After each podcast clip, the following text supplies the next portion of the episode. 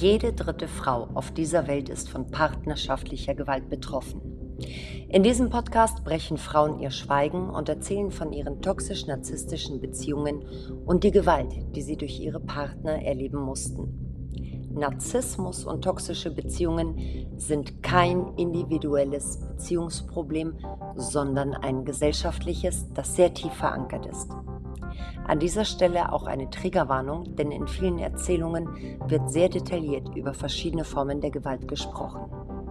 Die Geschichten, die du hören wirst, sind immer gleich. Das Einzige, das sich ändert, sind die Namen der Frauen, die sie erzählen. Und wenn du diese Geschichten bis zum Schluss gehört hast, lass gerne eine Bewertung für den Podcaster und unterstütze dabei, dass partnerschaftliche Gewalt kein Tabuthema mehr bleibt. Und wenn du den Verdacht hast, in einer narzisstischen Beziehung zu sein, bleib unbedingt dran. Denn am Ende von jeder Folge, ab jetzt, werde ich dir einen kleinen Tipp mitgeben.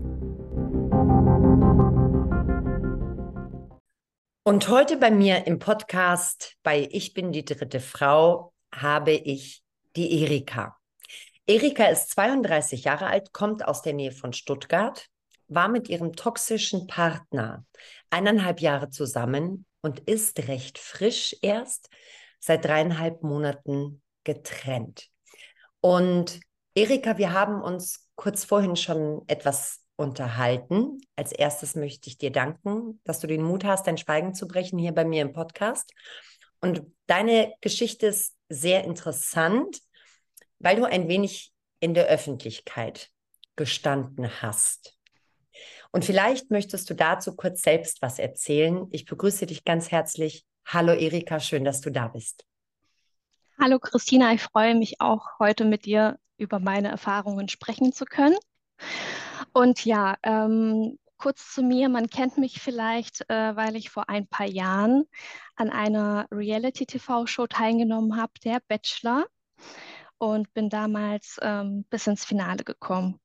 Mm, okay, also ich muss zugeben, ich habe den Bachelor, glaube ich, ein, zwei Mal gesehen und das war vor vielen Jahren. Ich glaube, den gibt es auch schon zehn oder zwölf, 15 Jahre. Ewig lange, ja. Mhm. Lange. Und irgendwann habe ich dann aufgehört, natürlich aus feministischen Gründen, ja, wenn man sich dann mit dieser Thematik befasst und auch die Hintergründe, die man immer wieder mal so mitbekommen hat, ähm, habe ich da meine nicht zu den Einschaltquoten beigetragen. Aber es war sicherlich eine sehr interessante Erfahrung für dich. Es war ein Abenteuer, ja. Ja, das glaube ich. Und vielleicht betrachtest du das ja jetzt im Nachhinein auch noch mal etwas anders. Dieses ganze Format können wir ja vielleicht auch noch ähm, kurz drüber sprechen. Auf alle Fälle ist Erikas Geschichte unheimlich interessant, weil an Erikas Geschichte sehr deutlich wird, wie wir in unserem Rechtssystem aktiven Täterschutz betreiben. Und dazu werden wir im Laufe deiner Geschichte kommen, das wirst du uns erzählen. Ähm, aber die Frage, die ich natürlich immer vorab stelle, um es gleich klarzustellen, bei deinem Ex-Partner handelt, handelt, es sich nicht um einen Bachelor und um einen Ex-Bachelor, sondern um jemand anderen, der auch etwas in der Öffentlichkeit steht. Ähm, erzähl uns, Erika, wie hast du diesen Mann kennengelernt? Ich habe diesen Mann damals über eine gemeinsame Freundin kennengelernt. Ähm, du hast ja schon gesagt, er steht auch etwas in der Öffentlichkeit und meine damalige Freundin war eine Zahnärztin, die er damals kontaktiert hat wegen einer Kooperation. Ähm, und die hat sich natürlich etwas mit ihm ausgetauscht. Ähm, es ist klar geworden, er ist Single und sie hat mich eben auch als Single-Freundin ihm vorgeschlagen. Und so sind wir ins Gespräch gekommen, haben dann ähm, eine, einige Tage erstmal miteinander telefoniert. Und ähm, vielleicht ganz lustig, Fun Fact, äh, am Anfang, als sie mir das erste Bild von ihm geschickt hat, damals per WhatsApp, habe ich gesagt, der sieht aus wie ein Problem. Oh. Das war mein erster Eindruck von ihm und ich bin dann trotzdem irgendwie in den Kontakt gegangen, weil ja, vielleicht habe ich ihn da vorverurteilt und ja, ich wollte mir einfach mein eigenes Bild von ihm machen. Aber ist es nicht interessant, wie zum allerersten Mal bloß bei einem Bild deine Intuition, in Anführungszeichen, dein Bauchgefühl angeschlagen ja. Ja, und es hat sich so durchgezogen und ich habe es jedes Mal wieder ignoriert. Mhm. Okay. Ja. Also dann wart ihr in Kontakt. Genau, wir waren im Kontakt und ähm, haben dann ein erstes Treffen vereinbart. Und es war so, ähm, dass er mir dann in den Gesprächen halt gesagt hat, dass er keinen Führerschein hat. Deswegen war ich diejenige, die das erste Mal zu ihm gefahren ist. Und ähm, das erste Date lief eigentlich super. Wir sind essen gegangen. Er hat auch brav bezahlt. Alles war toll. Und ähm, ich habe wie, wie so eine direkte Verbindung irgendwie zu ihm gespürt. Also das war total intensiv. Mhm. Und ähm, wir hatten danach eben weiterhin telefonisch Kontakt, weil er zwei Stunden von mir entfernt gewohnt hat. Also wir haben auch so eine kleine Fernbeziehung geführt. Und das nächste Mal ist er dann zu mir gefahren. Okay. Kannst du dich ähm, in dieser Dating-Kennenlernphase daran erinnern, was dich so an ihm gecatcht hat? Womit hat er dich denn beeindruckt? Welche Dinge hat er zu dir gesagt? Er war total charmant. Ähm, er hat mich total intensiv einfach angeguckt. Ja, man hat sich einfach toll gefühlt, besonders gefühlt. Ähm, er hat mir am Anfang, also relativ am Anfang schon gesagt, ähm, ich sei halt wirklich eine richtige Frau. Davor war das alles so, ja, er konnte das alles gar nicht so richtig greifen. Ähm, das waren gestörte Frauen, seine Ex-Freundinnen seien gestört gewesen. Er hat mir dann auch offenbart, dass er eine Tochter hat. Ähm, und auch die, die Mutter seiner Tochter sei einfach total gestört, weil sie lässt ihn das Kind nicht sehen. Aber das kam erst im, im Laufe der Zeit, weil am Anfang hat er mich noch angelogen. Also man muss sagen, der hat mich eigentlich von Anfang an angelogen. Er hat behauptet, ähm, er darf eben seine Tochter sehen. Und ich habe ihn auch gefragt, ob er Unterhalt für die Tochter zahlt. Und er hat es bejaht. Und im Laufe der Zeit kam eben raus, dass alles nicht wahr ist. Mhm. Ja. Okay. Ja. Welche Art von Komplimenten hat er dir gemacht, außer dass du bist eine richtige Frau?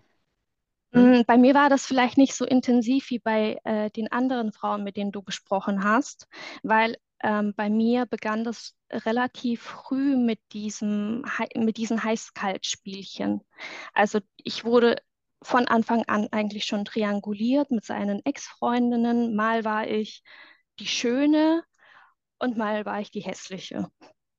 Und das alles in der Kennenlernphase, also in der Kennenlernphase, relativ, mh, relativ am Anfang, genau, dass ähm, ich natürlich auch immer so meine Selbstzweifel hatte und er hat sich dann natürlich auch als jemand ganz Tolles verkauft. Also er hat mir erzählt, er sei Musikproduzent und ähm, hat es immer so dargestellt, ich könnte mich sehr geehrt fühlen, mit ihm quasi zusammen zu sein, weil wir waren relativ früh auch direkt in einer Beziehung. Also er hat mich da in diese, in diese Ecke gedrängt tatsächlich. Ich persönlich bin eigentlich gar nicht der Mensch, der dann sofort in eine Beziehung springt, sondern jemanden erstmal ausführlich kennenlernt. Aber er hat mich wirklich dahin gedrängt und hat es mir dann auch so verkauft, als sei das was ganz Tolles und ich kann mich da geehrt fühlen.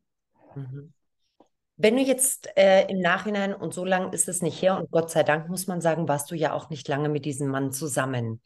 Kannst du dich daran erinnern, wie lang diese Phase im Kennenlernen, im Dating, also die sogenannte Love-Bombing-Phase, wo es denn vermeintlich gut war, also bevor schon die ersten Spielchen angefangen haben, wo er dir nur nette Dinge gesagt hat, sehr präsent war, sehr aufmerksam, etc. pp. Wie lange hat die gedauert? Mm, ich, also eigentlich nur zwei Wochen oder was. Also ich kann mich daran erinnern, dass wir so ab der dritten, vierten Woche tatsächlich schon die ersten Auseinandersetzungen hatten, ähm, weil er da schon die finanzielle Gewalt ausgeübt hat. Okay.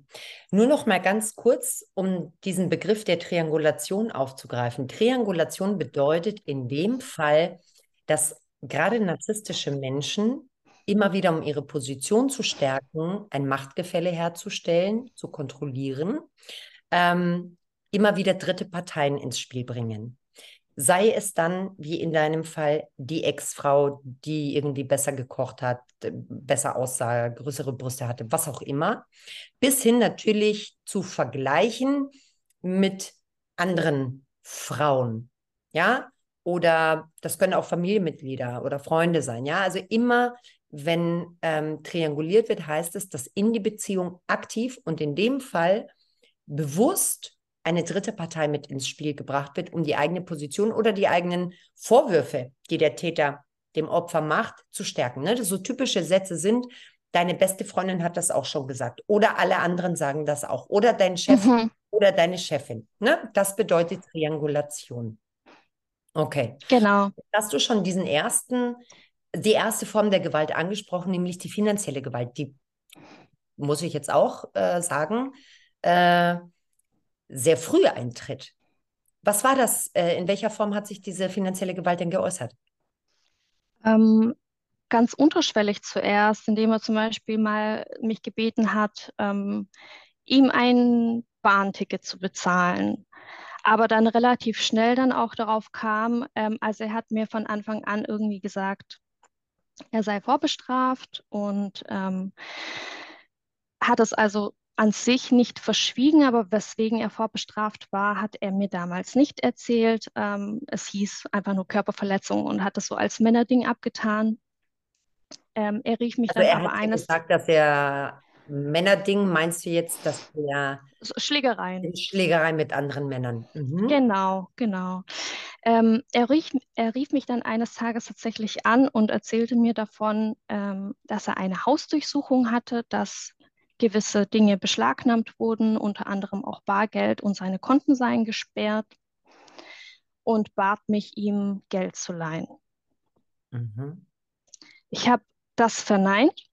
Zum mhm. einen, weil wir uns noch gar nicht so lange kannten und zum anderen, weil ich das gar nicht einsehe, dass ich ihm als Frau jetzt Geld leihen muss. Ähm, ich habe ihm gesagt, bitte leih dir das Geld von deinen Familienangehörigen, von deinen Freunden, von wem auch immer. Mhm. Ähm, für alles hatte der irgendwie eine andere Ausrede. Wir haben uns extrem gestritten. Ähm, und dann hat auch schon so der erste Psychoterror angefangen. Also er hat aufgelegt, angerufen, aufgelegt, angerufen und irgendwann bin ich eingeknickt, weil er mir natürlich dann auch vorgeworfen hat, was für eine schlechte Freundin ich bin, wie illoyal ich bin, er sei in einer Notlage und ich würde ihm nicht helfen, das sei doch nur vorübergehend und so weiter und so fort. Und ähm, ja, dann kam es dazu, dass ich ihm tatsächlich Geld geliehen habe. Mhm. Und in dem Moment, in dem ich ihm das Geld überreicht habe, habe ich eigentlich realisiert, was für einen Riesenfehler ich da mache und wollte einen Tag später das Geld unter einem Vorwand wieder zurück. Mhm. Und er ist komplett eskaliert und ähm, hat mich dann überall blockiert. Ich hatte ihm dann per E-Mail quasi eine Zahlungs-, also ihn darum gebeten, das Geld zurückzuzahlen bis, weiß ich nicht, ich habe ihm da eine Frist gesetzt und habe daraufhin eine E-Mail von ihm zurückbekommen, dass er sich nie Geld von mir geliehen hätte. Und dann bin ich zur Polizei. Dann habe ich ihn angezeigt wegen Betrug. Und das nach vier Wochen? Ja. Mhm. Genau. Er hat dann Wind davon bekommen, dass da was passiert. Er hat mich auch ähm, nach diesem Vorfall wirklich mit Anrufen terrorisiert, mit Nachrichten terrorisiert. Ähm, und hat mir letztendlich tatsächlich Leute geschickt, die mir gedroht haben, dass wenn ich diese Anzeige nicht zurückziehe, etwas Schlimmeres passiert. Was für Leute waren das? Ähm, letztendlich weiß ich nicht, welcher Gruppierung die genau angehören, aber ähm, das sind ja meistens Organisationen. Ja, er hat den einen kontaktiert und der hat eben durch, durch andere Leute hat er mich in meiner Stadt ausfindig gemacht und es war Gott sei Dank ein Bekannter, der mich da kontaktiert hat. Ich kannte ihn ähm, aus der Vergangenheit. Es ist im Grunde auch kein, kein schlechter Mensch oder so, aber er hat mir das schon deutlich gemacht, deutlich gemacht, dass ich diese Anzeige bitte zurückziehen muss.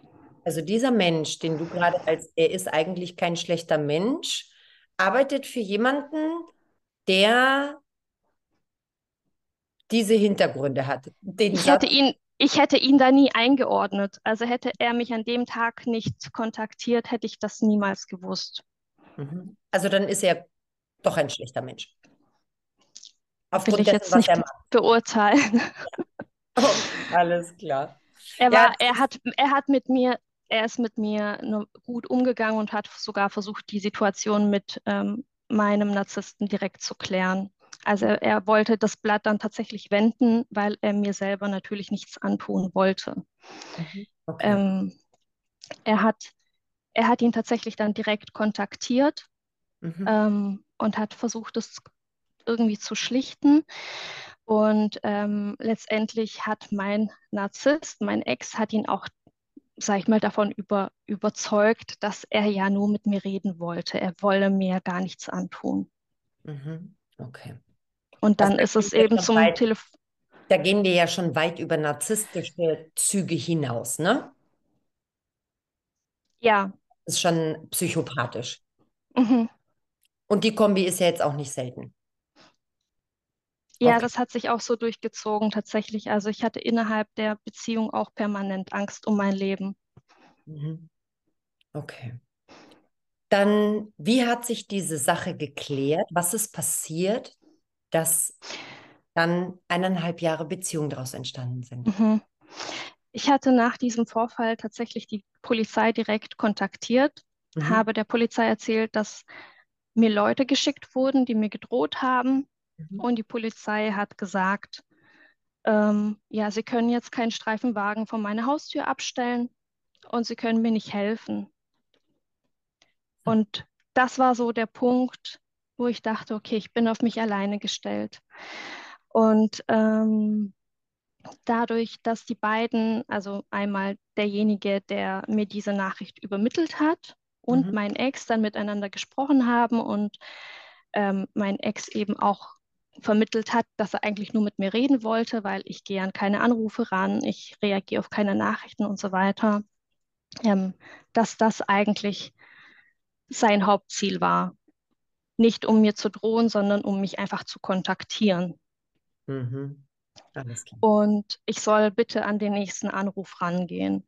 Und ähm, dann hat er mir eben hoch und heilig versprochen, dass er mir das Geld auf jeden Fall wieder zurückgibt ähm, dass ich bitte die, äh, die Anzeige zurückziehen muss und ähm, das sei irgendwie total ausgeartet. Das wollte er nicht und es täte ihm leid, dass er mich überall blockiert hat. Mhm. Und das sei ein Riesenmissverständnis und wir sollen das jetzt bitte nicht kaputt machen. Und ähm, ja, die Anzeige, ja, genau, die Anzeige konnte ich tatsächlich gar nicht zurückziehen. Das hat mir die Polizei gesagt. Also einmal gestellt wird diese Straftat auch verfolgt. Aber er hat mich dazu genötigt, der Polizei zu schreiben, dass das alles ein Missverständnis war und dass ich mein Geld zurückbekommen habe. Mhm. Und, und, dann, genau, dann wurde die Anzeige eingestellt, aber ich war diesbezüglich auch bei, bei einem Anwalt und äh, mein Anwalt hat gesagt, die Anzeige wurde nicht eingestellt, weil ich der Polizei irgendwas dazu geschrieben habe, sondern sie wurde eingestellt, weil parallel andere Strafverfahren laufen, die schwerer ins Gewicht fallen als mein Fall. Mhm. Verstehe. Okay. Wie ging es uns?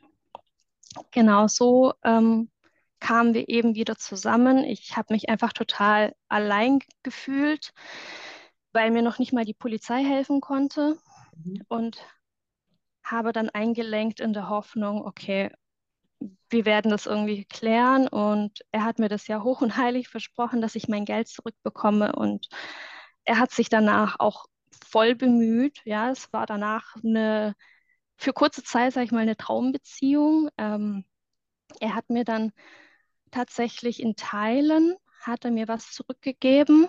Mhm. Es ist aber noch was offen geblieben. Also er hat mir nicht alles davon zurückgegeben. Okay. Ähm, war es ein großer Betrag? ein vierstelliger Betrag. Mhm, okay, gut. Dann war diese Situation abgeschlossen. Du hast gesagt, du hattest ein paar Wochen oder für eine kurze Zeit eine schöne Beziehung, weil er sich da sehr bemüht hat. Genau, mhm. genau. Was ist als nächstes passiert? Ähm, ich glaube, als nächstes sind wir tatsächlich in den Urlaub geflogen. Mhm. Ähm,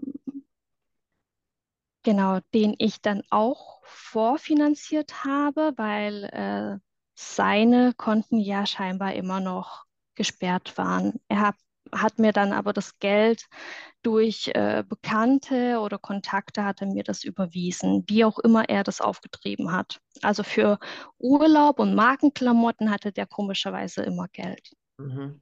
Okay. Ähm, und da, ja, ja, erzähl. Da ist mir tatsächlich im Urlaub auch so das erste Mal ähm, aufgefallen, dass mit dem hochgradig etwas nicht stimmt. Also ähm, aus Ban Banalitäten wirklich entstand dann Streit jedes Mal. Er hat jedes Mal Streit provoziert und ähm, sich dann wegen einer Aussage, ich hatte, glaube ich, zu ihm gesagt, er macht es einem echt schwer, ihn zu lieben, sich plötzlich einfach von mir getrennt. Ich glaube einfach, um mir, um mir weh zu tun, ja. Und dann haben wir uns im Urlaub wieder vertragen, aber es war so die schlimmste Erfahrung, die ich in einem Urlaub jemals hatte. Mhm. Und dafür sind sie ja auch bekannt. Ähm, es gibt ja Dinge, die ziehen sich wie ein roter Faden durch diese narzisstischen Partnerschaften. Und dazu gehört unter anderem auch, dass ganz bestimmte Situationen und Ereignisse von so narzisstischen Psychopathen immer wieder ruiniert werden. Urlaube, Geburtstagsfeiern, Abschlussfeiern, Familienfeste, was auch immer. Ne? Mhm, genau, ja. Tragen, dass es irgendwie schön ist. Ja, vor meinen Ur äh, Urlauben wollte ich gerade sagen. Vor meinen Geburtstagen war das tatsächlich auch, auch so, dass meine Geburtstage selbst eigentlich immer schön abgehalten wurden, aber die Tage davor haben wir uns jedes Mal bis aufs Blut gestritten. Mhm. Aus irgendwelchen Gründen. Ja. Hast du diese finanzielle Gewalt angesprochen? Du hast auch alle meine Podcasts gehört, wie du mir im Vorgespräch schon gesagt hast, also alle Folgen davon. Und dann weißt du ja, ähm, dass die Frage, nach welcher Form von anderen Gewalten in deiner Beziehung noch stattgefunden hat. Fangen wir an mit der psychischen Gewalt, die ja schon auch parallel gleichzeitig mit der finanziellen Gewalt einherging. Deine Bedrohung, ne, also hm. das Ganze, das zählt ja zu Psychoterror, psychischer Gewalt. Was gab es abgesehen von diesem Vorfall denn noch? Ähm, also natürlich die Beleidigungen, die in jedem Streit irgendwie kamen, ähm, dass er mich eben immer klein gemacht hat und er war der Große. Mhm. Ähm, und was mir tatsächlich immer aufgefallen ist, dass er gerne immer nachts diskutiert hat. Also den ganzen Tag über hat er beispielsweise irgendwie schlechte Laune gehabt. Ich habe ihn mehrmals darauf angesprochen, was los ist. Nichts, nichts, nichts. Und dann, als wir abends im Bett lagen, fingen dann die Diskussionen an, wenn man sowieso Schlafen. schon erschöpft und müde war. Schlafentzug. Oder Klassiker. Genau, Schlafentzug, genau. Oder mitten in der Nacht einfach das Licht an, eingeschaltet und dann ging die Diskussion los aus heiterem Himmel. Also, ja. Ähm, dann natürlich auch die dauerhafte Kontrolle. Also er hat sich von Anfang an äh, in der Beziehung bei mir eingenistet und wollte eigentlich auch gar nicht mehr gehen. Also mhm. er hat permanent irgendwie kontrolliert, was ich mache, mit wem ich spreche, was treibe ich so den ganzen Tag. Und wenn wir nicht be beieinander waren, dann hatten wir ähm, mehrmals am Tag Telefonate. Mhm. Okay. Genau. Oder ähm, was mir auch noch einfällt, ist dieser reaktive Missbrauch. Also er hat so lange auf mich eingeredet, bis ich irgendwann so explodiert bin und mich selber nicht mehr wiedererkannt habe. Ähm, ja, da bin ich einfach so ausgerastet und habe mir gedacht, oh mein Gott, also ich habe mich da von außen betrachtet und dachte, was, was passiert hier? Das bin ich doch gar nicht. Wobei und wenn das, Bezeichnung, wobei diese Bezeichnung, merkt ihr, was du sagen wolltest, dass ich das kurz aufgreife. Reaktiv mhm, auch ist eigentlich keine, keine adäquate Bezeichnung dafür, was da passiert. Denn es ist ja keine, kein Missbrauch, den du an ihm vollziehst, sondern deine Reaktion ist eine völlige natürliche Reaktion auf die Gewalt und den Missbrauch, die von ihm ausging. Ne? Das ist genauso, das, um es mal bildlich zu machen, also wenn du so einen kleinen, ich habe einen kleinen Golden Retriever, ne? Der ist jetzt zwei Jahre alt, aber hätte ich den als mhm, Welpe jedes Mal in die Ecke gejagt und misshandelt und hätte ihn geschlagen, dann hätte dieser Junghund mich wahrscheinlich irgendwann gebissen aus Verteidigung. Macht es aus ihm einen aggressiven Hund? Nein. Also er ist kein aggressiver Hund, aber aufgrund der Gewalt, des Einflusses von außen, ne, und was ich damit sagen möchte, ist, dass es kein Missbrauch ist, der von den Opfern ausgeht, wenn sie dann ausflippen, ja, oder wenn sie dann körperlich oder verbal selbst sich wehren. Das ist der, das ist so die einzige Phase oder eine der wenigen Phasen in diesen Beziehungen, wo diese Grenzüberschreitung wahrgenommen wird und man keine andere Möglichkeit mehr sieht, sich zu wehren. Also deshalb mhm. der Exkurs, es ist kein reaktiver Missbrauch, sondern eine völlig natürliche Reaktion auf Gewalt und Missbrauch, die vorher stattgefunden hat an einem. absolut, ja. Und wenn der nicht passiert ist, dann weiß ich nicht, bin ich wahrscheinlich äh, oder meistens bin ich dann in Tränen ausgebrochen, was auch sehr unüblich ist für mich, weil ich ein sehr starker Mensch bin normalerweise. Also da ist vieles passiert, was ich mir selber gar nicht so zuordnen würde. Und dann war er ruhig.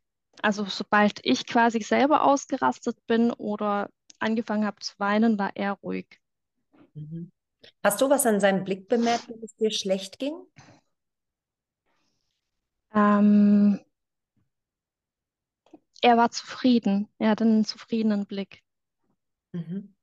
Berichten auch sehr viele Opfer.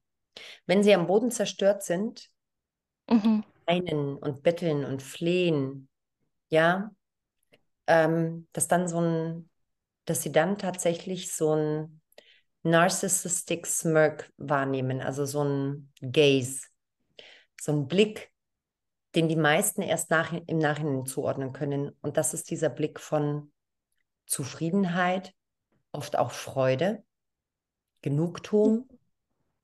Ja, Ja, dass sie das wahrnehmen. genau. Genau so war das, ja. Hm. Grausam. Gab es körperliche Gewalt, Erika? Ähm, ja, da fällt mir ein, äh, eine Situation ein, da haben wir uns sehr stark gestritten. Ähm, also ich muss dazu sagen, ich habe innerhalb der Beziehung, habe ich immer, immer wieder versucht, mich von ihm zu trennen. Mhm. Ähm, er hat mich aber nicht gehen lassen. Also er hat mich immer zurückgeholt, ähm, mich so lange terrorisiert, bis ich des Friedenwillens wieder eingeknickt bin. Und da gab, gab es eben einmal auch wieder so eine Situation, da haben wir uns sehr stark gestritten. Er war bei mir zu Hause und ich habe ihn da, darum gebeten zu gehen. Und das wollte er nicht. Mhm. Ähm, und dann habe ich in der Situation, ich habe auch zwei Hunde, habe ich die gerade angezogen. Ich habe denen das Geschirr angezogen und saß eben in der Hocke auf dem Boden und habe ihm gesagt, so, ich ziehe jetzt die Hunde an, ich gehe jetzt mit denen raus und wenn ich wieder zurück bin, bist du weg. Mhm. Und daraufhin hat er mich ähm, angespuckt, also es hat mich im Rücken getroffen. Ähm, ich bin tatsächlich aufgestanden und habe ganz weit ausgeholt, aber habe ihn nicht richtig getroffen. Also ich habe ihn dann schlagen wollen. Und daraufhin hob er die Hand. Mhm. Und äh, das war eine, eine sehr krasse Situation, wo ich dann auch gesagt habe, pass genau auf, was du gerade tust. Mhm. Und dann hat er die Hand wieder gesenkt, weil er natürlich wusste, ich bin imstande, ihn anzuzeigen. Ich habe es schon mal getan. Und er ist auf Bewährung. Genau, das wollte ich gerade dazu sagen. Die Hand hat er gesenkt, weil er nämlich schon einige Straftaten und ein recht langes Strafregister ähm, laut deiner Aussage mhm. hat. Mhm. Genau, ja. Okay. Jetzt ist das körperliche Gewalt, auch Anspucken gehört zur körperlichen Gewalt. Gab es noch andere körperliche Gewalt? Und jetzt, wo du ja auch alle Folgen von meinem Podcast kennst, mhm. was ich damit meine. Ähm, also er hatte selber keinen Führerschein, mhm. aber er war der schlechteste Beifahrer, den es überhaupt gibt. Ähm, er hat zum einen natürlich, er war ein schlechter Co-Pilot, sage ich mal. Ähm, er war sehr ego egoistisch, ja. Das Einzige, was er übernommen hat, war die Musik. Und um alles andere durfte ich mich selber kümmern. Und äh, wehe, ich habe eine Ausfahrt verpasst oder habe den ähm, freien Parkplatz irgendwie nicht gekriegt, dann ist er komplett ausgerastet. Und das waren zum Teil auch Situationen auf der Autobahn, wo ich dachte, boah, ich brauche jetzt eigentlich meine Ruhe und muss mich konzentrieren. Und ähm, ja, dann hatten wir den größten Streit immer im Auto. Mhm. Okay. Also auch körperliche Gewalt. Wie sieht es aus mit dich in die Ecke gedrängt, dich angeschrien und sehr nah auf dich zugekommen, sich in den Weg gestellt? Gab es solche Situationen? Wenn Oder es diese gab, dann Dinge zerschmettert. Ähm, nicht direkt, nee, er hatte tatsächlich mal mit, ähm, mit irgendwelchen Lebensmitteln hatte er mal tatsächlich geschmissen. Daran kann ich mich erinnern. Das war aber ist einmal vorgekommen. Okay. Wie sieht es aus mit ähm, sozialer Gewalt? Soziale Gewalt, das ist das mhm.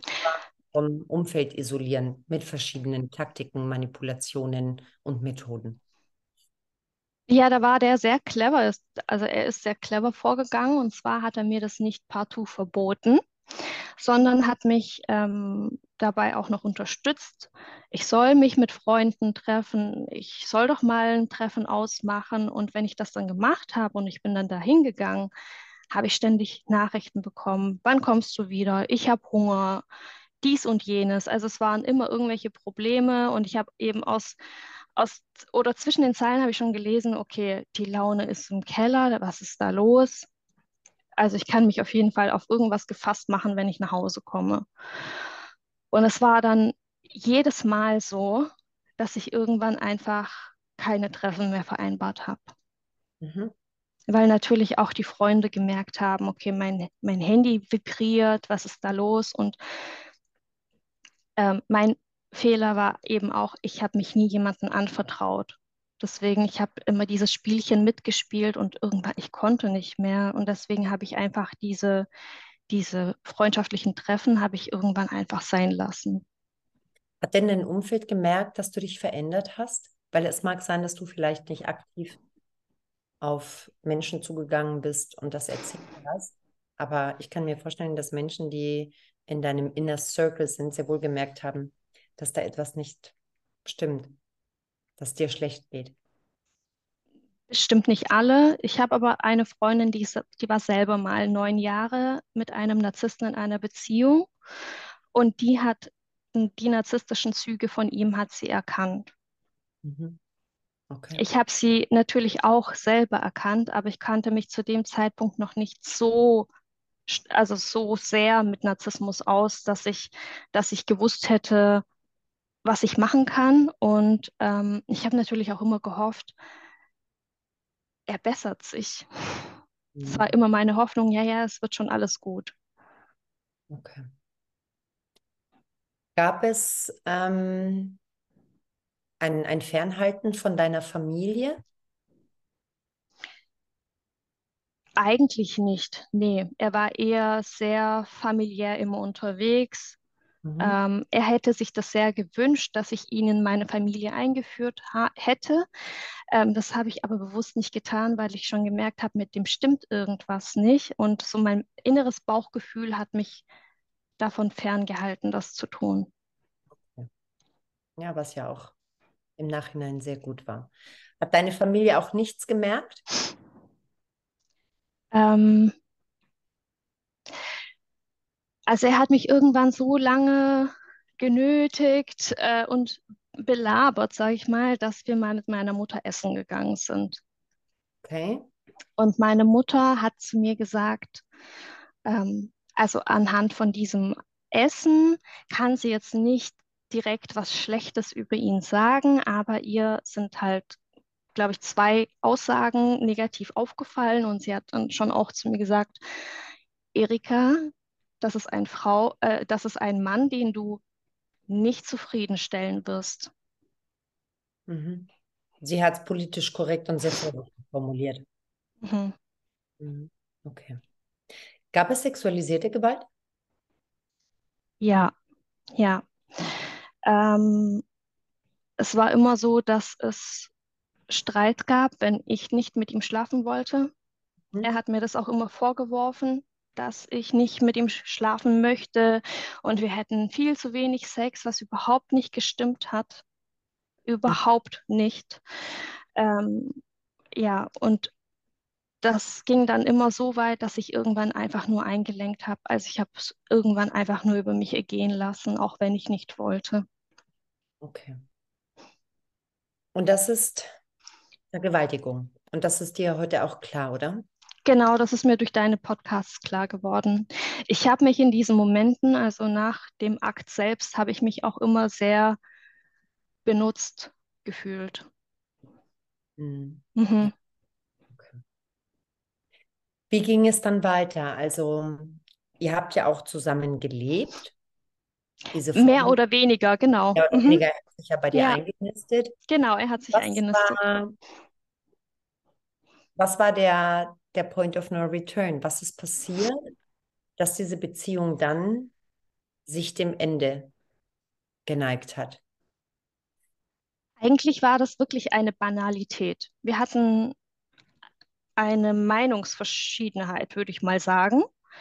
Ähm, er hat sie dann aber irgendwie so hochgeschaukelt oder hat es als Grund genommen, um zu gehen. Und hat sich danach auch nicht mehr gemeldet, also hat dieses Silent Treatment durchgeführt. Ich hatte ihn dann nach ein paar Tagen angerufen, weil natürlich ähm, ja, kommt dann auch dieser Entzug, ja, plötzlich war, also immer war der Mensch da und wir haben ständig telefoniert und er, er war ständig anwesend und plötzlich kam nichts mehr.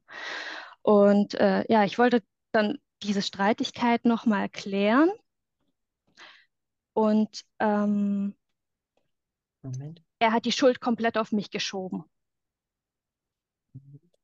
Ich muss einmal ganz kurz Nachdem so viel passiert ist, ähm, wann war bei dir dieser Point of No Return? Gab es eine Situation, die passiert ist, die dich dazu veranlasst hat zu gehen? Wie ist denn diese Trennung letztendlich entstanden? Im Grunde hatten wir eigentlich ähm, eine banale Meinungsverschiedenheit, als er bei mir zu Hause war. Und ich glaube eher, er hat es wirklich als Grund genommen, um zu gehen. Ähm, er ist an dem Tag dann gegangen und hat sich danach auch nicht mehr gemeldet. Also hat dieses typische Silent Treatment durchgeführt. Ähm, und bei mir war das dann am Anfang so, dass ich dass es mich am Anfang gar nicht so gestört hat, aber dann kommst du wie in so einen Entzug. Also normalerweise ist der Mensch immer da, man hat regelmäßig Kontakt und plötzlich hörst du einfach gar nichts mehr von ihm. Und ich hatte mich dann bei ihm gemeldet, um das Ganze zu klären. Und ähm, er hat die Schuld komplett auf mich geschoben. Nicht. Und ich war da eben komplett anderer Meinung. Also das entsprach einfach nicht der Wahrheit, die er da so dargestellt hat. Und ähm, wir hatten uns dann getrennt am Telefon. Am Telefon. Genau. Was ist Weil, mit den Sachen passiert, die er ja bei dir in der Wohnung hatte? Wie bitte? Was ist mit den Sachen passiert, die er bei dir in der Wohnung hat? Er hat sich ja bei dir eingenistet. Ähm, ein paar Sachen hat er tatsächlich ähm, dagelassen und ein paar Sachen hat er direkt, als er ähm, an dem Tag gegangen ist, mitgenommen. Okay. Mhm. Und das war die Trennung per Telefon. Wie ging es dann weiter? Ähm, ich glaube, ich hatte dann ein oder zwei Rückfälle. Da habe ich ihn, glaube ich, noch, also maximal zweimal angerufen nach der Trennung innerhalb von zwei Wochen, ähm, ob wir das irgendwie nicht nochmal klären können und so weiter. Und ähm, seinerseits hieß es, nee, es ist vorbei. Und ich habe das aber auch akzeptiert. Also ich habe dann nicht gebettelt, aber ich hatte, ich hatte auf jeden Fall diese, diese Momente, wo ich dachte, oh Gott, vielleicht bin ich tatsächlich an, an, an allem schuld. Und ähm, jetzt war ich eineinhalb Jahre mit ihm in einer Beziehung. Also das kann man jetzt doch auch nicht aufgeben. Also total verrückt, obwohl ich eigentlich Ja, so jeden viel Tag in der... durchgemacht, ne? Wir haben so viel Ja, durchgemacht, ja, ja, geschafft. Ja. total irre. Und ich weiß immer noch nicht, wie, wie, wie ich überhaupt in diese Denke gekommen bin, weil jeder Tag in der Beziehung war für mich die pure Hölle. Ich habe jeden Tag habe ich mich gefragt, wie komme ich da raus? Ich wusste nicht mehr, wie ich da rauskomme. Ich habe immer gedacht, ich komme da erst raus, wenn er stirbt, wenn ich ehrlich bin, oder wenn er ein neues Opfer gefunden hat. Und ähm, durch seine permanenten Drohungen auch, er lässt mich umbringen, wenn was ist. Und keine Ahnung, ich hatte ja auch Angst um meine körperliche Unversehrtheit, er das- weswegen ich auch Hat er das öfter gesagt, also in einem Streit, ich bringe dich um oder ich lass dich umbringen? Ähm, er hat das immer so unterschwellig gesagt. Zum Beispiel ähm, hat er gesagt, ja, sollte ich mal in den Knast kommen, weil er hatte noch eine, einen, äh, ein Verfahren hatte er, sich, hatte er noch vor sich. Ähm, da hat er gesagt, ja, sollte ich in den Knast kommen, dann lasse ich dich umbringen. Oder dann sind wir durch bestimmte Gegenden äh, gefahren und er hat gesagt, guck mal, hier in der Gegend leben genug Menschen, die bringen jemanden für 500 Euro um. Und diese Verknüpfung einfach ähm, hat dazu geführt, dass ich Angst hatte, sollte ich irgendwas tun, was ihm nicht passt und was ihn eben in diese, in diese Ausnahmesituation führt, dass ich um mein Leben Angst haben muss. Hm. Also zu Recht warst du in einer lebensbedrohlichen Partnerschaft. Und an der Stelle, ich sage es immer wieder in verschiedenen Folgen auch, glaube nicht bei jeder, aber eine Frau hat siebenmal mehr die Wahrscheinlichkeit, dass sie durch die Hand ihres Partners oder Ex-Partners ums, ums Leben kommt, als bei einem Autounfall. Und der Podcast heißt ja auch, ich bin die dritte Frau, weil jede dritte Frau von dieser partnerschaftlichen Gewalt, aka narzisstischen, psychopathischen Gewalt betroffen ist. Und das muss man sich mal vor Augen führen. Letztendlich kannst du ja ganz froh sein, dass, ähm, auch wenn es noch nicht lang her ist, dass er von dir abgelassen hat. So hattest du die Möglichkeit, Abstand Total. zu Total. warst in No Contact und es ist noch etwas passiert. Du hast Kontakt zur Ex-Freundin aufgenommen und dann ging, also dann ist ein anderer Stein ins Rollen gekommen. Ähm, sie hat eigentlich Kontakt zu mir aufgenommen, Ah, wofür okay. Mhm. ich ihr sehr dankbar bin, weil ich hatte immer mit dem Gedanken gespielt, aber habe es nicht gemacht, weil ähm, ich natürlich auch keine alten Wunden aufreißen wollte. Aber ich bin ihr sehr dankbar, dass sie auf mich zugekommen ist. Und ähm, das war letztendlich auch sehr heilend für uns beide, glaube ich. Ähm, zum einen konnten wir uns rückbestätigen, dass wir dasselbe erlebt haben, nur in unterschiedlichen Formen. Und ähm, ja, uns auch bestätigen, dass dieser Mensch sich niemals ändern wird. Also egal, was man tut und macht, man hat ja auch immer das Gefühl, man ist nicht genug und man tut nicht genug, aber man, man macht so viel wie in keiner anderen Beziehung zuvor wahrscheinlich. Und ähm, es tritt keine Besserung ein. Und durch den Austausch mit der Ex-Freundin kamen ja ganz viele Dinge ans Licht, die ja umso erschreckender sind, wenn man um sie weiß. Also abgesehen davon, dass du weißt, dass er von Anfang an gelogen hat, hat sich da Hm. eine Vergangenheit offenbart, die ja unfassbar, unfassbar ist. Was kam alles zum Vorschein? Ja, das ist tatsächlich unfassbar. Ich hatte ja schon erzählt, ähm, dass er mir gesagt hat, dass er vorbestraft ist. Er hat es immer als Körperverletzung abgetan, die er in Streitigkeiten mit anderen Männern ähm, gemacht hat. Letztendlich kam, da, kam dann dabei raus, dass das alles Straftaten an Frauen waren. Mhm. Es waren alles Gewaltstraftaten an Frauen und ähm, die Ex-Freundin hat mir auch erzählt, dass sie ihn über 60 Mal selbst angezeigt hat. Wusste die Ex-Freundin von ihm von anderen Frauen, die ihn angezeigt haben? Ähm, ja, sie wusste ebenfalls von einer seiner Ex-Freundinnen, weil sie diese Ex-Freundin damals auch selber ausfindig gemacht hat und mit ihr gesprochen hat. Mhm. Und die waren auch bereit, darüber zu sprechen? Genau. Ähm, die hat ihr damals erzählt, was er ihr eben angetan hat, ja. Mhm. Also sind schon mindestens drei Opfer da. Mindestens, ja. Okay. Ja, also jetzt, wo ich weiß, welche Straftaten er verübt hat, ähm, sind es deutlich mehr als drei. Welche Straftaten oder welch, wegen was hat, in, äh, hat ihn denn die Ex-Freundin angezeigt? Ähm, die Ex-Freundin, mit der ich jetzt Kontakt habe oder die davor? Mit der du Kontakt hast. Ähm, sie hat ihn angezeigt wegen Körperverletzung und Diebstahl. Er hatte damals ihr Handy auch geklaut und hat das dann über Wochen durchforstet und Nacktbilder von ihr veröffentlicht bei eBay Kleinanzeigen. Also ja. Okay.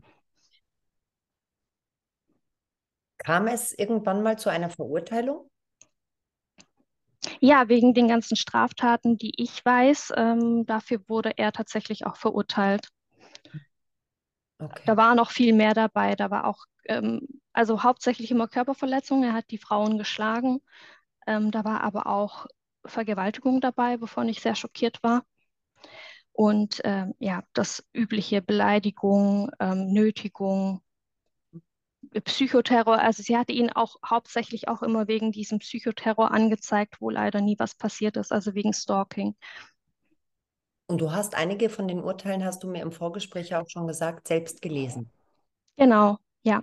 Ich habe einen Auszug äh, seiner Straftat, äh, Strafakte von meinem Anwalt. Also das ist, hat schon Hand und Fuß, was ich da habe. Und dieser Mensch läuft immer noch frei rum. Er läuft leider immer noch frei rum. Er hat schon ähm, die zweite Bewährung parallel am Laufen. Ähm, eigentlich hätte das, hätte die letzte Verurteilung eine Haftstrafe sein müssen. Ähm, aber das Gericht war der Meinung, in der Haft würde sich ein Mensch nicht ändern oder nicht bessern und deswegen hat er als Auflage jetzt eine Psychotherapie bekommen, worüber ich sehr schmunzeln wollte, äh, musste. Ja. Also durchmunzelt, ich weiß nicht, ob ich mich übergeben soll oder lachen ja. oder weinen. Ich weiß nicht, welcher Coping-Mechanismus da greifen würde. Äh, ich bin wirklich selten sprachlos und es ist ja nicht so, dass ich ähm, wenige Geschichten gehört habe. Nicht nur hier im Podcast von Frauen, die ihre Geschichte erzählen, sondern natürlich auch durch meine Klientinnen. Ähm, es ist einfach ein Wahnsinn, immer wieder aufs Neue. Daran werde ich mich, glaube ich, auch nie gewöhnen können, ähm, bis das nicht endlich sich bewegt äh, oder sich was tut in der Justiz, dass solche Männer, also dass solche Männer draußen frei in der freien Wildbahn immer noch unterm Radar laufen, in dem Fall gar nicht mehr unterm Radar, sondern sehr offensichtlich gefährlich sind und da die Justiz nicht eingreift und den nicht in Haft sperrt. Ja, soll er sich doch mit seinen Mithäftlingen prügeln. Er kommt immer davon. Also ich bin auch total schockiert, dass er immer davon kommt. Er kommt immer mit irgendwelchen Bewährungen davon. Immer. Und ähm, die letzte Richterin, die ihn verurteilt hat, mit der zweiten Bewährung war sogar eine Frau, wovon ich noch mehr schockiert bin. Wahnsinn. Und im Vorgespräch, als du mir gesagt hast, dass du erst seit dreieinhalb Monaten getrennt bist, Hast du mir ja auch gesagt, als ich dich gefragt habe, ne, war das denn durchgängig auch No Contact jetzt bis auf diese zwei Versuche, die du gestartet hast, was ja auch normal ist, ne, das, wie du ja auch erzählt hast, ne, da ist jemand ständig präsent. Man ist in dieser kognitiven Dissonanz, man sieht nicht klar, man ist im Traumabonding und man sucht diesen Kontakt zum Täter ja auch. Ähm, dass es bis vor ein paar Tagen tatsächlich No Contact gab. Mhm, ja. Wieder gemeldet. Ja, er hat sich wieder gemeldet mit, ähm, mit einem Text, das er bei Lieferando bestellt hätte. Und ähm, das wäre wohl über mein PayPal gelaufen. Mhm. Ob ich das nicht überprüfen würde äh, oder überprüfen könnte, er würde mir das Geld dann wieder zurückschicken. Es war überhaupt keine Absicht. Ja, natürlich nicht. Mhm. Und sie kommen ja immer wieder zurück. Immer. Sie kommen immer wieder zurück. Ne? Also die Ausnahmen, die das tun, bestätigen lediglich die Regel.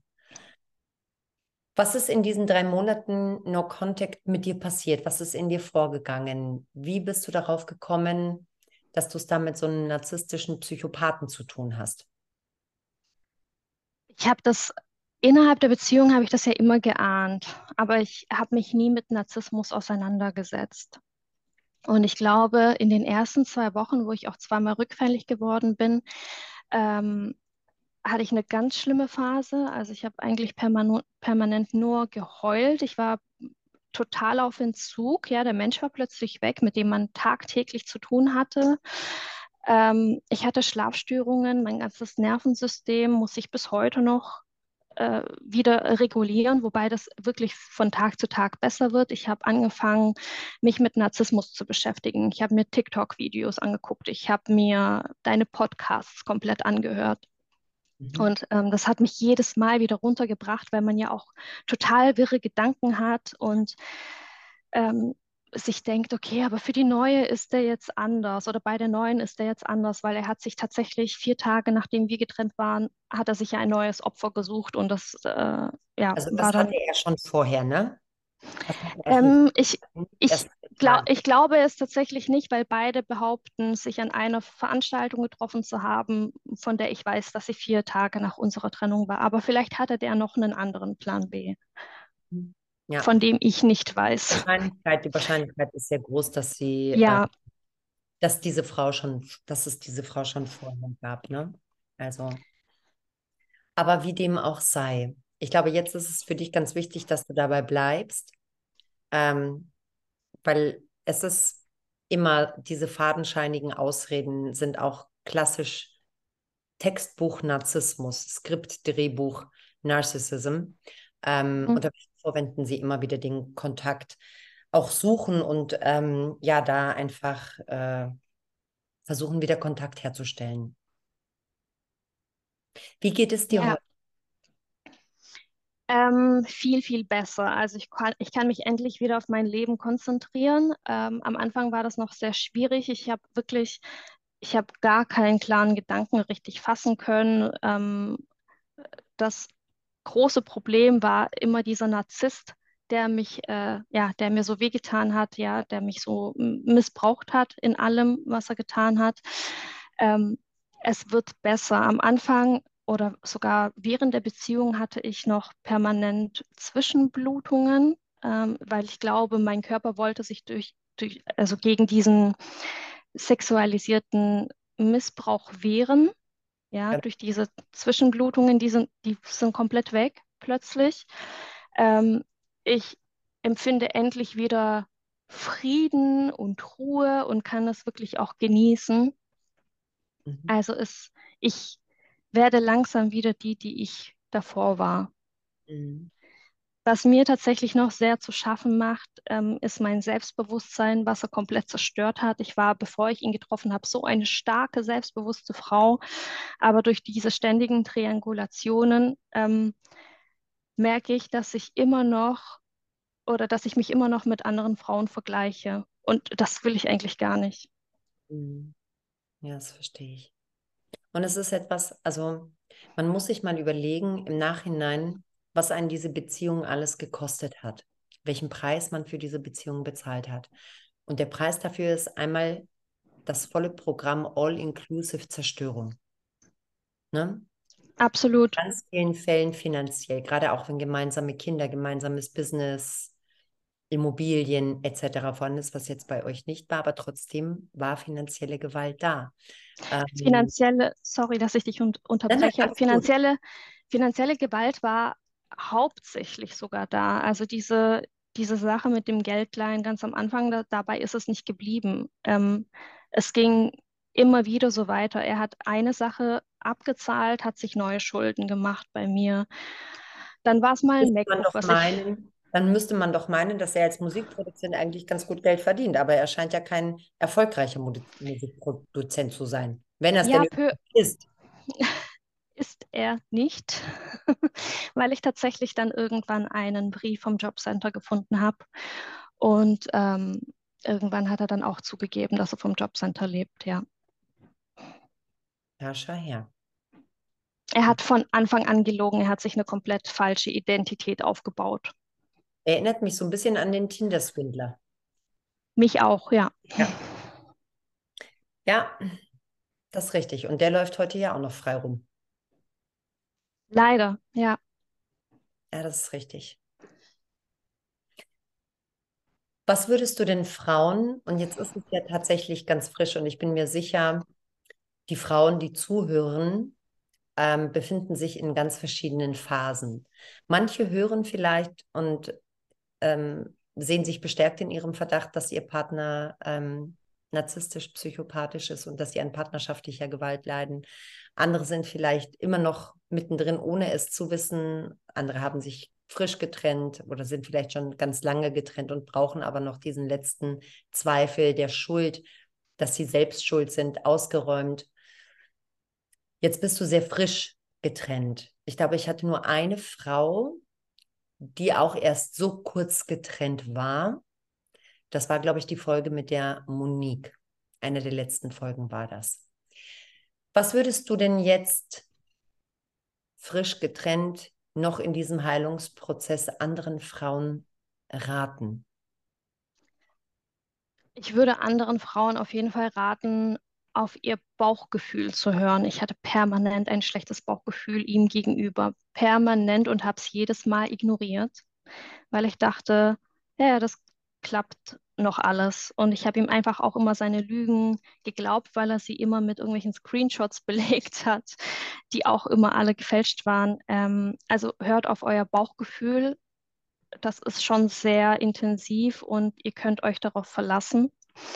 Und ähm, wenn ihr euch unsicher seid, dann vertraut euch jemanden an. Ich habe es auch immer mit mir selber ausgemacht. Ich habe niemandem davon erzählt, was, glaube ich, der größte Fehler war, den ich hätte machen können. Vertraut euch jemanden an, weil ähm, ich glaube, mir, mir wäre geholfen worden von mhm. meinen Freunden. Also die hätten mich darin bestärkt, mich zu trennen und hätten mich auch, vielleicht auch geschützt oder mich versteckt oder mhm. weiß ich nicht. Ich hatte ja auch ganz ähm, wirre Gedanken, wie ich flüchten kann mhm. vor diesem Menschen. Ähm, vertraut euch auf jeden Fall jemanden an und ähm, wenn ihr die Entscheidung getroffen habt zu gehen, dann bleibt dabei. Ich habe auch so viele Anläufe gehabt und bin jedes Mal wieder zurückgegangen. Ich glaube, ich hätte mir viel Zeit mit diesem Menschen erspart, wenn ich bei meinen Entscheidungen geblieben wäre. Und was dazu kommt, ist natürlich auch, dass ähm, gerade das, was du gesagt hast, sich jemandem anzuvertrauen, ist es wichtig, wie man sich anvertraut. Also wenn ihr euch mit eurer Geschichte und mit euren Erfahrungen und Erlebten an jemanden wendet, dann bitte nur jemand, dem ihr wirklich zu 100 Prozent vertraut. Der genau. ist bei euch also an eurer Seite steht und mit euch dieses soziale Auffangnetz, diese sozialen Kontakte weiterhin zu halten, ist so der erste Schritt, den man geht, um diese Trennung vorzubereiten, weil tatsächlich muss man diese Trennungen vorbereiten. Ähm, wie hat denn dein Umfeld darauf reagiert, als du es ihnen erzählt hast? Die waren total schockiert. Und natürlich haben sie mich gefragt, warum ich nicht schon eher gegangen bin. Ähm, ich glaube, das versteht man tatsächlich nur, wenn man selber mal in so einer Beziehung war. Ähm, aber die stehen alle hinter mir und ähm, sollte noch mal etwas sein, sollte er noch mal Kontakt suchen oder sollte wieder dieser Psychoterror beginnen, sage ich mal, ähm, habe ich mehrere Anlaufstellen, die mhm. für mich da sind. Hast du die Ex-Freundin vor der Ex? Kennst du sie? Hattet ihr Kontakt? Ähm, nein, tatsächlich nicht. Ich hatte nur Kontakt zu, also was heißt nur, das ist schon viel, zu zwei ähm, ehemaligen Ex-Freundinnen von ihm, aber das waren immer nur so kurzzeitige Geschichten, das waren keine Langzeitbeziehungen. Also die haben noch lange nicht das erlebt, ähm, was ich erlebt habe oder was ähm, die Ex-Freundin erlebt hat, die mich kontaktiert hat. Also insgesamt kenne ich mittlerweile drei Frauen, die mit ihm zu tun hatten und alle berichten dasselbe. Aber natürlich ähm, ist das, was man in einer Langzeitbeziehung mit diesen Menschen erlebt, nochmal eine ganz andere Nummer. Mhm. Ja. Ja, das ist richtig. Dann können die Frauen, die kurzzeitig mit ihm zusammen waren, haben auch schon sicherlich sehr viel Traumatisches erlebt. Denn bei dir hat es ja auch nach vier Wochen angefangen. Also manchmal braucht Genau. Es hat bei allen schnell angefangen. Schnell angefangen, ja. Ja, es gibt, also gerade glaube ich, ist auch so ein bisschen meine Vermutung, ne? Je mehr psychopathische Anteile da vielleicht auch da sind, umso weniger mh, mm, ist dieser Zeitraum, bis die Masken tatsächlich fallen. Narzissmus und Psychopathie unterscheidet sich in einer Sache. Der Narzisst ist natürlich sehr darauf aus, was das Außen denkt. Die weiße Weste muss gewahrt werden, der Glamour, der Schein nach außen. Das ist Narzissten sehr, sehr wichtig. Während Psychopathen das relativ egal ist. Ne? Die bemühen sich gar nicht so sehr, diese Maskerade aufrechtzuerhalten. Und wie die Erfahrung ja auch zeigt und eure Erzählungen selbst wenn sie die Masken sehr schnell fallen lassen, fliegen sie dennoch unterm Radar und bleiben unbeobachtet und erfahren somit auch keine Konsequenzen. Leider, ja. Bei ihm war es tatsächlich so, dass er schon sehr viel Wert auf seine Außendarstellung gelegt hat. Also mhm. er verkauft sich ja auch auf Instagram. Ich glaube, Instagram ist so seine, seine ähm, Außendarstellung an sich, ja, dass er dieser tolle Musikproduzent ist. Ähm, ich glaube, würde das alleine wegfallen, wäre das ähm, ein ganz großer Verlust für ihn. Ähm, ja, aber die Psychopathie hat sich natürlich dann auch immer in diesen Ausnahmesituationen gezeigt. Da war ihm dann tatsächlich egal, was andere von ihm denken. Ausnahmesituationen waren, sondern du hattest diese Situation ja teilweise täglich. Das sind ja keine Ausnahmesituationen, sondern das ist ja sein wahres Selbst, sein wahres Ich der Schein nach außen, der ist ja gespielt, der kostet sehr viel Kraft, der kostet Energie. Mhm, mhm. Auf diesem Level sieben Tage, 24 Stunden aufrechterhalten. Deshalb sind da, wo er aggressiv geworden ist und gewalttätig, nicht die Ausnahme, sondern die Regel. Da hast du recht, ja. Ne? Ja. Und es ist ganz, ganz wichtig, wie ihr auch in diesem ganzen Prozess mit euch sprecht. Es ist unheimlich wichtig, dadurch, dass alle Opfer von narzisstischem Missbrauch in dieser kognitiven Dissonanz sind ne? und immer noch phasenweise ähm, Gedanken auftauchen können, wie ja, aber es war vielleicht doch nicht so schlimm oder es gab ja doch auch schöne Momente oder wie du auch gerade gesagt hast, das waren Ausnahmesituationen, dass ihr euch immer wieder bewusst macht, also euer Gehirn wieder gerade rückt, dass es eben keine Ausnahmesituation war und dass er nicht einfach nur egoistisch oder ein Arschloch war, sondern einfach ein gestörter, gewalttätiger Mann, ein Täter. Und dieses Wording, wenn ihr im Heilungsprozess seid, ist ganz, ganz wichtig, dass ihr das Kind beim Namen nennt.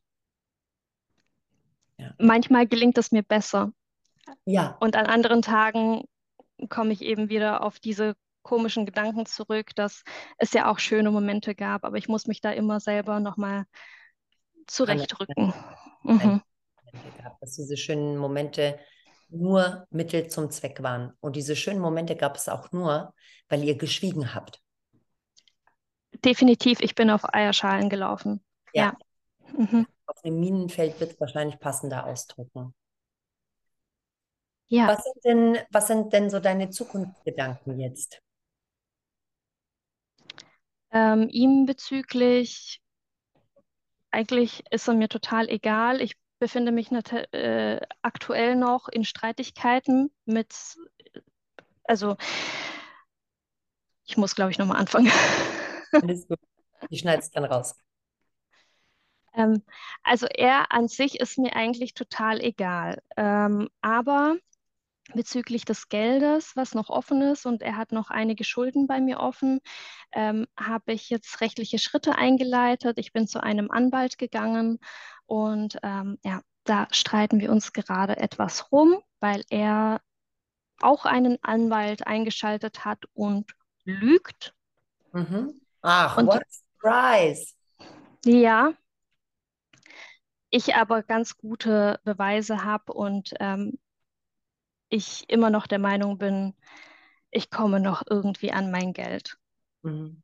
Okay. Genau, also das ist das Einzige, was mich jetzt noch so ein bisschen beschäftigt. Mhm. Aber sonst ähm, gehe ich davon aus, ich werde heilen. Ich habe noch die große Chance, jemanden kennenzulernen, ähm, der toll ist, der kein Narzisst ist. Und ähm, mich interessiert er eigentlich überhaupt nicht mehr. Aber es ist einfach nur eine Verbindung, weil da diese finanzielle Geschichte noch nicht Genau, genau. Es ist reine. sehr mühsam, es ist sehr mühsam, es ist stressig. Ähm, ich würde mir wünschen, er würde mir einfach nur das Geld zurückgeben und äh, diese, ja, es wäre einfach nicht mehr vorhanden. Er wäre nicht mehr in meinen Gedanken, aber durch diese Sache ist er irgendwie immer noch präsent. Und es darf ja auch, dadurch, dass es wirklich erst dreieinhalb Monate her ist und er jetzt ja auch wieder präsent war, weil er aus Versehen Essen über deinen PayPal-Account bestellt hat. Ähm, Ja, da ist mir auch einmal komplettes Blut, glaube ich, durch den ja, Körper genau. Das wird geschossen. vielleicht auch vielen da wieder passieren. Wichtig ist, dass du dich weiterhin schützt und dass du wirklich jede Ressource und jeden Zugang zu dir, den er legen könnte, einfach Mhm. wirklich ganz rigoros und konsequenterweise cuttest, ne? Ja, das habe ich auch getan. Sie kommen immer wieder zurück. Sie finden immer einen Weg. Ähm, er ist Ja. auch sehr talentiert in, in diesen IT-Dingen. Also er legt sich dann auch, weiß ich nicht, irgendwelche Fake-Profile bei Instagram an. Er findet leider immer irgendwie einen Weg oder ruft anonym an. Ähm, aber Gott sei Dank war es jetzt die letzte Zeit wirklich ruhig, bis auf diesen einen Vorfall. Hast du Kameras bei dir installiert? Am Eingang, im Haus, in der Wohnung? Nein, habe ich nicht. Hast du nicht. Okay. Hätte ja eine Vorsichtsmaßnahme sein können, die, die du aufgrund deines Erlebten vielleicht getroffen hättest. Habe ich mir tatsächlich überlegt, so eine, Ja. so eine, ähm, ich glaube, es gibt so Videokameras für Tiere, um die zu beobachten. Genau. Aber ich habe es dann nicht getan, nein. Okay. Liebe Erika, ich danke dir sehr dafür, dass du dein Schweigen gebrochen hast. Vielen Dank für diese Folge insbesondere, weil man durch diese Geschichte, wie ich am Anfang schon erwähnt habe, einfach sehr deutlich sieht, wie in unserem Rechtssystem Täter geschützt werden. Und er ist bei weitem nicht der Einzige, der so geschützt wird. Es ist Leider nicht. Zeit, dass sich etwas tut. Und wer weiß, was sich aus dieser Folge, ich bin immer sehr gespannt, was nach diesen Folgen passiert. Passieren ja manchmal so seltsame Dinge, ähm, was vielleicht auch nach der Veröffentlichung deiner Folge passiert. Ich wünsche dir von Herzen alles Gute. Pass gut auf dich auf. Heile weiterhin. Gib dir Zeit und Geduld. Und ja, es gibt ein Leben danach. Und ich hoffe, du hast diese Sache mit, dem, mit den Finanzen sehr schnell hinter dir. Ich hoffe, du hast einen guten Anwalt. Vielen lieben Dank. Es hat mich auch sehr gefreut, mit dir zu sprechen und ich hoffe, durch meine Geschichte können andere Frauen etwas für sich mitnehmen. Ähm, mir haben deine Podcast-Folgen in meinem Heilungsprozess auch immer sehr weitergeholfen. Das ist schön. Und wer weiß, vielleicht hört es ja doch die ein oder andere Ex-Freundin, die sich noch nicht zu Wort gemeldet hat. oder ihre Geschichte noch nicht erzählt hat und meldet sich auch. Wer weiß. Ich würde ich würd mich freuen. Also ich bin sehr dankbar über diesen Austausch. Ja.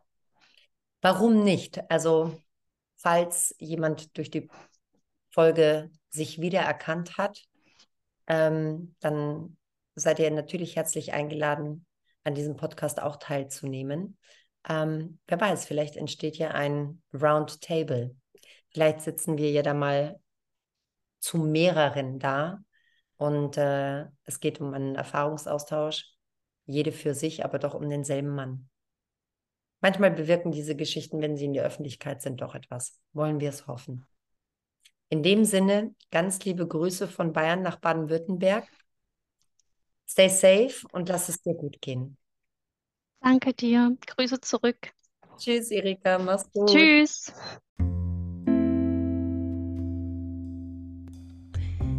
Ihr Lieben, und auch an Erikas Geschichte erkennt man mal wieder sehr, sehr deutlich, dass diese toxisch-narzisstischen Beziehungen alle nach dem gleichen Muster und nach dem gleichen Schema ablaufen. Doch bevor ich heute noch zum Tipp dieser Folge komme, möchte ich euch noch ähm, etwas ganz Fantastisches mitteilen. Und zwar, ich werde am 24. November um 18 Uhr einen sehr intensiven und sehr langen Workshop halten zu dem Thema narzisstische Beziehungen wie Narzissten entstehen, warum sie so handeln, wie sie handeln, wie sie ticken, wie sie euch manipulieren. Aber das Allerwichtigste, warum ihr nicht daran schuld seid, dass ihr in diese Falle der narzisstischen Fänge geraten seid, werden unter anderem Inhalte von diesem Workshop sein. Wenn ihr mir schon auf Instagram folgt, dann bekommt ihr dort alle Infos. Falls ihr das noch nicht tut, solltet ihr das unbedingt tun, um nichts zu verpassen. Und jetzt mein Tipp wie am Ende jeder Folge. Bitte hört auf, die Hoffnung zu haben, dass der Narzisst sich verändert. Die Störung des Narzissten ist nämlich die Störung, die ihm sagt, dass er nicht gestört ist, beziehungsweise dass er keine Störung hat. Denkt darüber nach und passt auf euch auf.